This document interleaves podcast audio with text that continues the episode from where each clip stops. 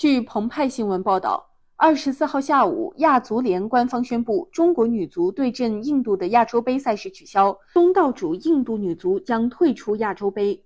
由于队内出现多例新冠阳性，印度女足可参赛的球员少于规定的至少十三人，只能无奈退赛。